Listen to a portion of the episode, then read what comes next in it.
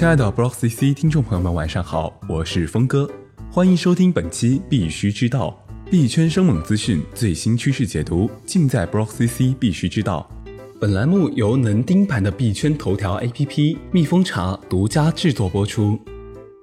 过完春节，加密货币市场也逐渐显露复苏迹象。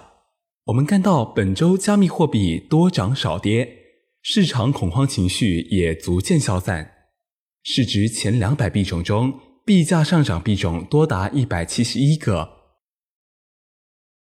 上涨幅度最大的是翻了四倍的 VIPX，TKN 也翻了两倍多。跳水榜上有名的分别是下跌百分之七点三的 KMD，下跌百分之四点八的 QNT 和下跌百分之三点五八的 ONG 等等。比特币本周上涨百分之零点三一。现报价二点四八五一万，瑞波币上涨百分之一点一八，现报价二点一六六一元。以太坊下跌百分之零点八三，现报价八百三十九点零四元。具体行情数据请查看音频配图，欢迎扫码下载蜜蜂茶 APP。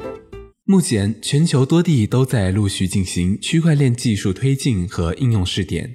全国广告商协会发布的年度热词汇调查显示，区块链排名第一。美国证券交易委员会、英国金融行为监察局、香港金融管理局及其他监管机构正在积极响应金融业的区块链技术。今年以来，我国已有十几个省份在政策中表达了对区块链的重视，希望将区块链作为数字经济的重要部分给予规范。福建、云南等地还把区块链作为深化数字经济的重要部分予以扶持。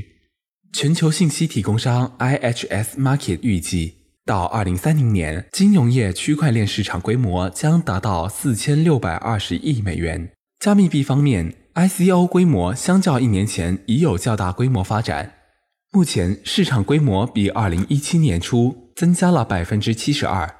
这周，CCTV 二财经频道再次提及比特币相关内容，并推荐相关书籍《加密资产》。节目评论道：“随着比特币和区块链技术的出现，投资者面对的是互联网技术兴起以来的又一个投资机遇。加密资产揭示了未来金融的发展走向。”高盛前合伙人、银河数码 Galaxy Digital 创始人 Mike 预估。随着托管解决方案的推出，机构资金将在未来六到十二个月内开始进入加密货币市场。纽约时报近日评论称，加密货币为韩国青年提供了实现变革的机会，似乎是韩国青年摆脱等级制度的唯一途径。在韩国，青年传统出路是从顶尖大学毕业后进入政府或大企业中担任要职，这一点和我们国家差不多。卡巴斯基实验室近期报告显示，过去六年中，全球接受比特币支付的商家增加超百分之七百。不过，英国经济和金融历史学家 Neil 认为，由于比特币存在巨大的波动性，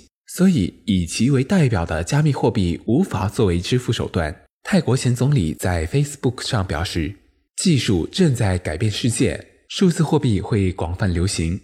他认为。像银行这样的机构或许已经过时了，未来数字货币将和纸币共存。他认为区块链会带来新机遇，创造百万富翁。最近，阿联酋两家公司使用 Ripple 支付服务的新闻引起人们的关注。沙特阿拉伯金融管理局创新主管回应称，阿联酋央行不会使用 Ripple 的技术，但会鼓励该国的商业银行采用 Ripple 技术。在对加密币行业的热切期许下。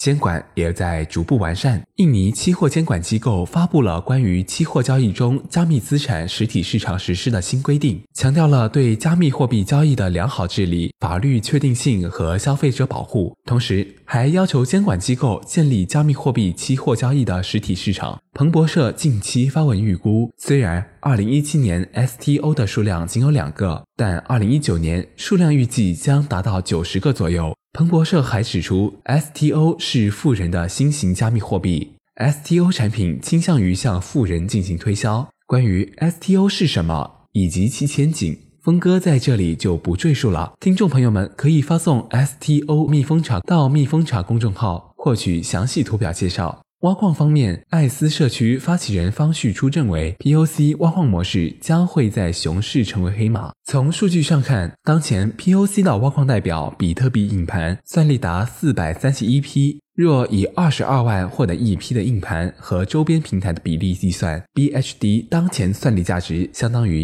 一亿的硬盘设备。下面来说一下最近推特上发生的一个值得注意的信号：十三日，推特上开始出现大量的机器人账号。这些账号重复发布同一条信息，并不断 at XRP 社区成员以及其他持有者，警告人们不要购买热波币。这些账号的关注量与粉丝量都为零，背后的操作者也无从得知。目前还没有人知道这一举动的目的。蜜蜂茶团队将持续关注最新动向。事情发生的上一周，调研链正好对瑞波币进行了行情调查，近九成投资者表示看好 XRP 的未来发展。调研链的近期其他调研还显示，近八成投资者看好波长的未来走势，近五成投资者正在使用交易所的数字货币杠杆合约，近七成 BNP 投资者持仓额度在千元之下。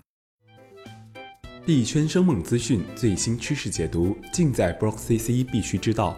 登录 BlockCC 官方网站 block 点 cc，了解更多资讯。今天的节目到此结束了，感谢收听，我们下周同一时间再见。